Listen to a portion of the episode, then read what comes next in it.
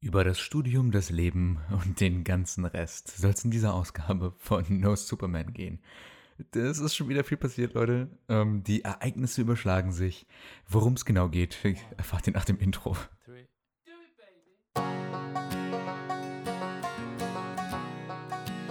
Äh, ja, ja, erstmal moin zusammen. Schön, dass ihr wieder eingeschaltet habt. Hier zu meinem kleinen, ich weiß nicht, Audio- audioesken Tagebuch oder so, der in völlig unregelmäßigen und äh, unlegitimen Abständen erscheint.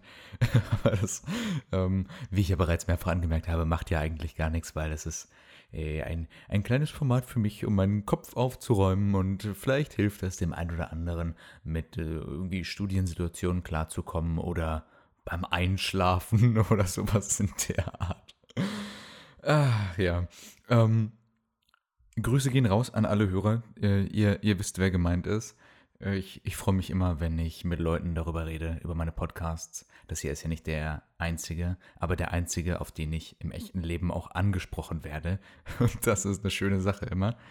Ja, äh, Grüße auf jeden Fall an der Stelle. Und jetzt müssen wir langsam den Anknüpfpunkt finden vom letzten Podcast. Das war ja ähm, die Ausgabe mit auf, auf Herz und Nieren geprüft. Da sprach ich noch von meinem ähm, Situs-Testat. Ich weiß gar nicht, ob ich beim letzten Mal noch Kopf-Hals erwähnt habe oder Chemie. Es ist auf jeden Fall viel passiert. Das ist ja auch schon eine ganze Zeit lang her. Also ich habe äh, Chemie geschrieben. Ich glaube, dazu habe ich keinen Podcast gemacht. ZNS und Physik in der Zwischenzeit. Aber fangen wir mal ganz vorne an. Also obwohl, eine Sache sei hier nochmal erwähnt, ja, das erste Semester ist zu Ende. Ich habe das erste Semester geschafft. Das ist, und zwar mit allen Prüfungen, die da drin waren. Das ist mehr, als ich in Physik geschafft habe. Da bin ich nämlich abgedampft, ohne eine Prüfung zu schreiben. Wobei der Mathe-Vorkurs, also die Mathe-Vorkurs-Prüfung, die habe ich mitgeschrieben, aber die zählt ja nicht.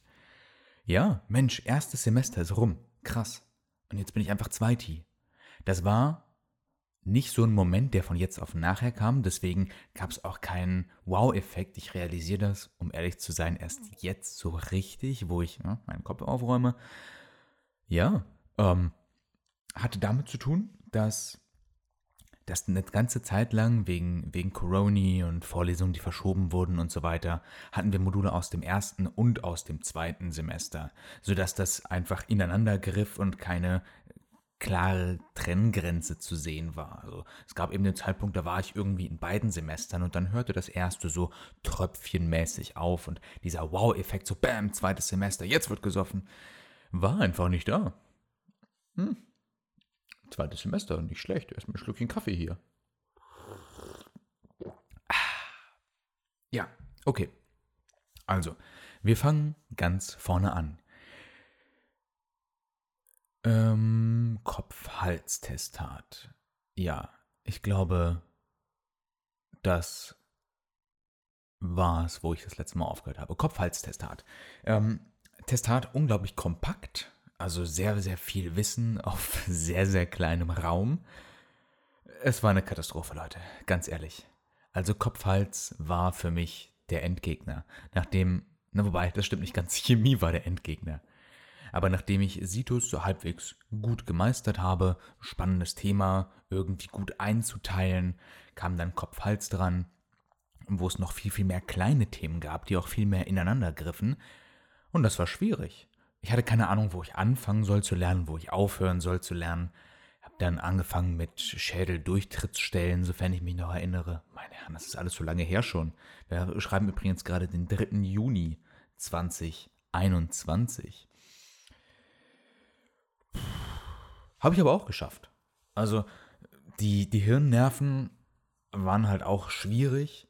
Das Gute war, zumindest war das meine Lernstrategie, anhand der Hirnnerven konnte ich mir halt irgendwie die anderen Areale des, des Kopfes erschließen und dann musste nur ähm, noch quasi nachgebessert werden, wo noch Lücken waren. Das war ganz gut. Also das bot so einen gewissen Leitfaden.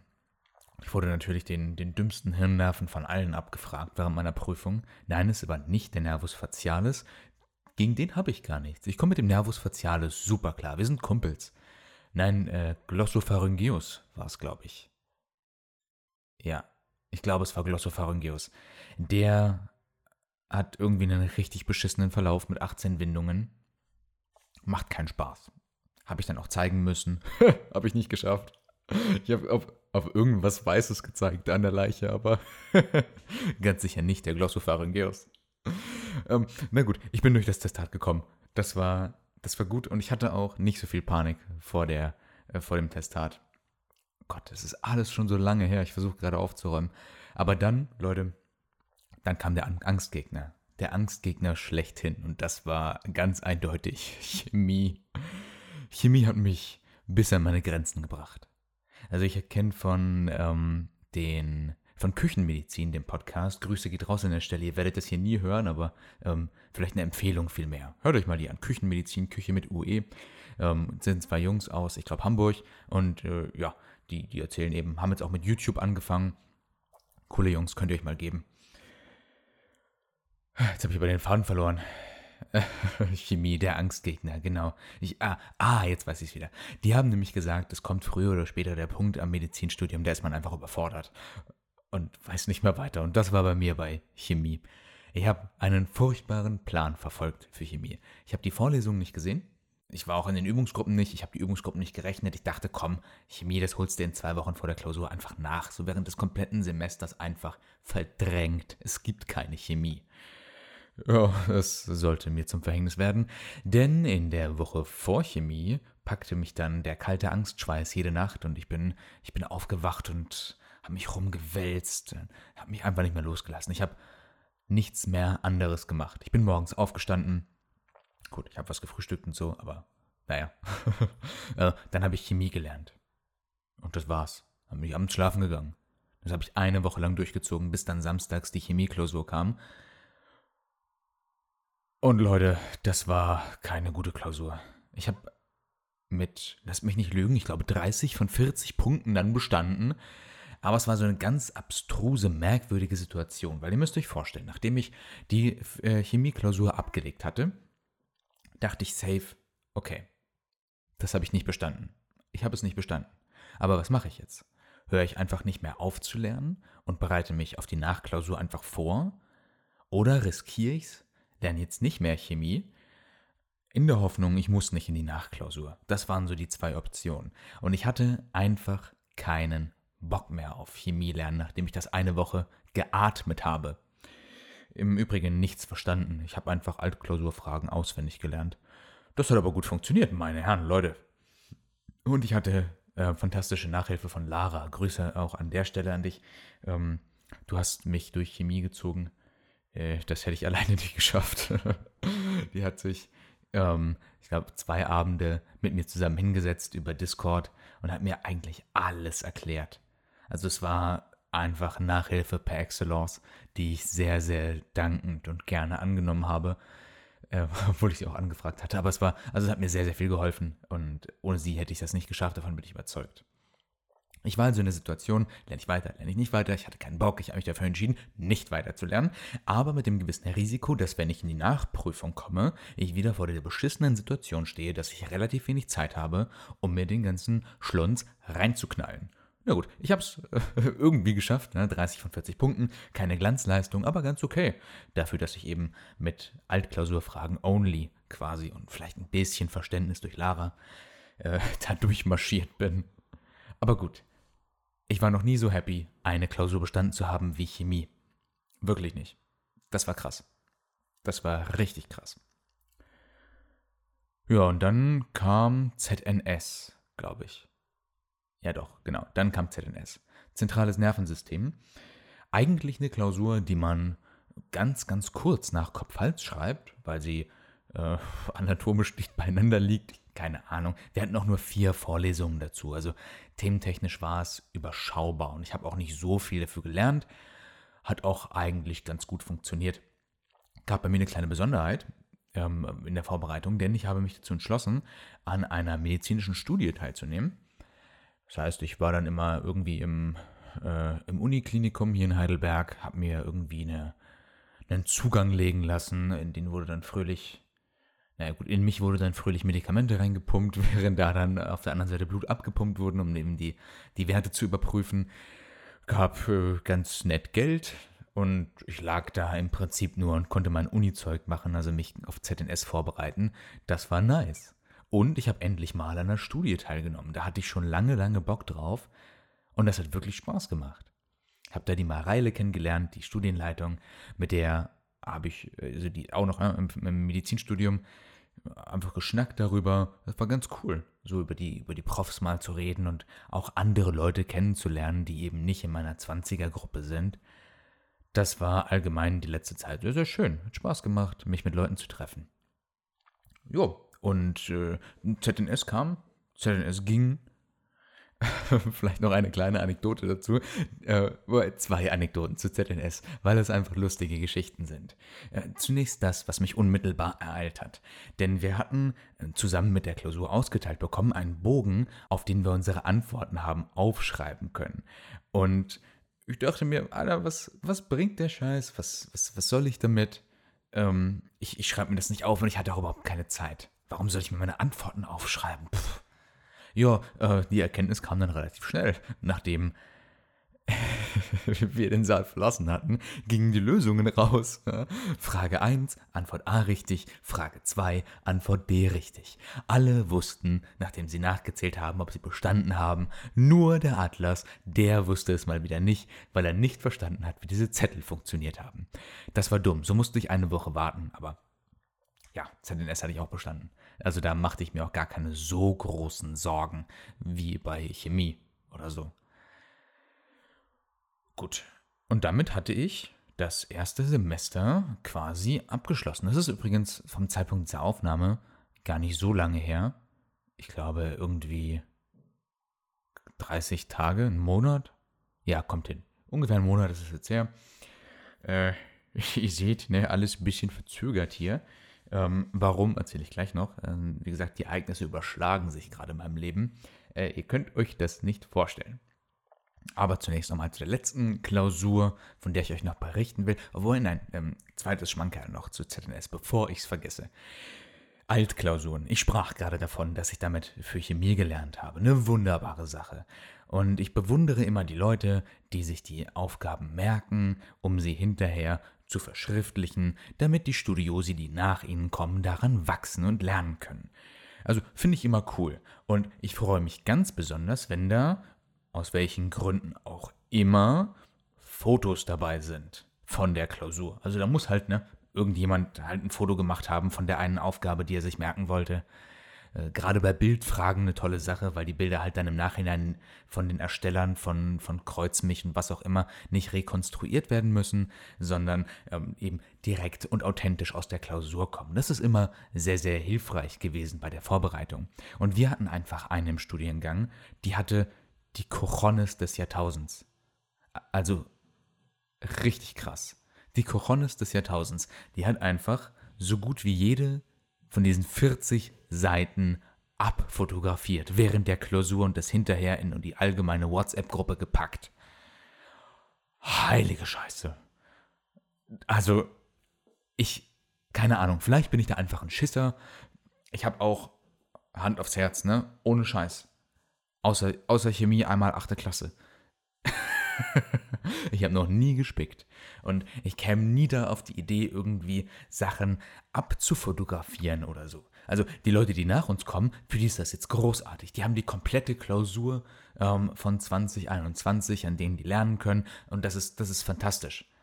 Aber ich hätte nicht die Eier dazu gehabt, das zu machen. Also ganz im Ernst, Respekt an diese Dame, dass sie sich getraut hat, einfach trotz zwei Aufsichten im Saal und die waren nicht dicht besetzt. Wegen Corona saßen wir alle bald auseinander. Also äh, ich, ich kann mir gar nicht vorstellen, wie man da die Zeit hatte, alles abzufotografieren. Krasser Scheiß, Leute. Naja, ähm, gut.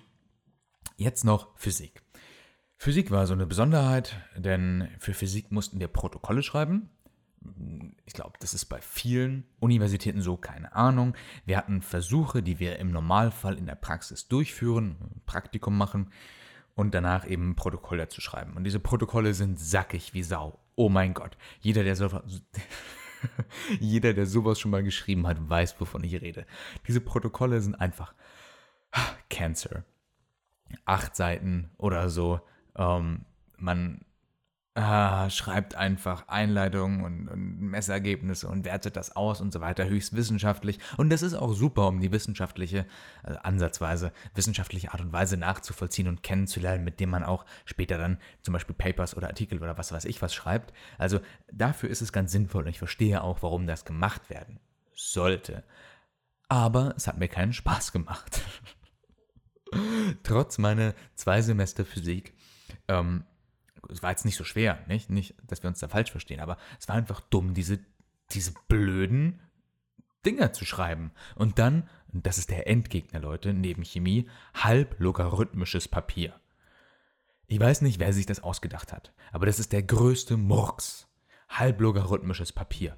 Schrecklich. Ah, find das mal in irgendeinem Laden, gerade zu Corona-Zeiten, wo sowieso nichts aufhat. Ähm, gibt's nicht. Habe ich mir ausgedruckt aber halt in einem dummen Scheißformat, sodass ich dann zwei DIN A4 Blätter ausschneiden musste und auf, auf beiden halblogarithmisches Papier gedruckt und dann zusammenkleben konnte, dass ich eben grafisch irgendwas für meine Versuche auswerten konnte, um da Zerfallskonstanten oder was weiß ich was zu bestimmen. Und das erinnerte mich an meine Oberstufenzeit. Da haben wir nämlich nicht auf kack-halblogarithmischen Papier irgendwas eingezeichnet, sondern wir haben die Ergebnisse vorher, also die Messergebnisse, in der Tabelle eingetragen und äh, den Logarithmus gezogen, sodass das bereits eben logarithmiert war und man einfach eine schöne Gerade hatte, aus der man dann, oder beziehungsweise mit der man dann genauso gut die Halbwertszeit oder die Zerfallskonstante aus äh, lesen konnte. Also das funktionierte auch, aber mit weniger Abfuck dabei einfach das Ding vorher logarithmieren. Naja, gut. Übrigens gehen hier auch nochmal Grüße raus an meinen Physikpartner. Wir haben das zu zweit gemacht. Es galt acht Protokolle zu schreiben. Ähm, wir haben das eben halb-halb gemacht. Also jeder hat drei geschrieben und das erste und das letzte haben wir mehr oder weniger zusammengeschrieben. Und das funktionierte super. Also Moritz ähm, war eine schöne Zeit. oder auch nicht. Äh, aber war ein guter Partner für diese Herausforderung. Das war cool. Ja, und jetzt sprechen wir endlich mal das Thema an. Ähm, warum sich die Ereignisse bei mir so überschlagen und bla bla bla. Das, was ich jetzt schon seit 17, fast 18 Minuten anteaser. Denn, ähm, ja, so groß ist es eigentlich gar nicht. Äh, zum einen, ich bin jetzt seit anderthalb Wochen oder so rauchfrei. Das ist ganz nice. Ähm, ich vermisse es auch irgendwie nicht. Der Ausstieg war auch gar nicht so schwer, wie ich es mir vorgestellt habe. Also ich habe nicht nie lange geraucht. Also ähm, Sommer 2018 habe ich angefangen und auch nicht viel. Also runtergebrochen vielleicht ähm, zwei Zigaretten am Tag im Durchschnitt. Also gab halt Tage, da habe ich nicht geraucht. Gab Tage, gerade wenn ich irgendwie feiern war oder so, da habe ich halt mal 10, 15 geraucht. Ja, und das ist einfach nicht mehr der Fall. So, ich äh, tue ich nicht mehr. Hab nichts mehr da. Hm, kein Verlangen.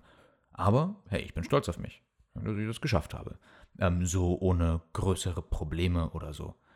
Ähm, zwischenzeitlich habe ich mir mal eine gegönnt. Einen kleinen Rückfall hatte ich, aber äh, ja, ihr wisst ja, einmal ist keinmal, ne? Und es fängt natürlich auch wieder mit kleinen Ausnahmen an, das Ganze.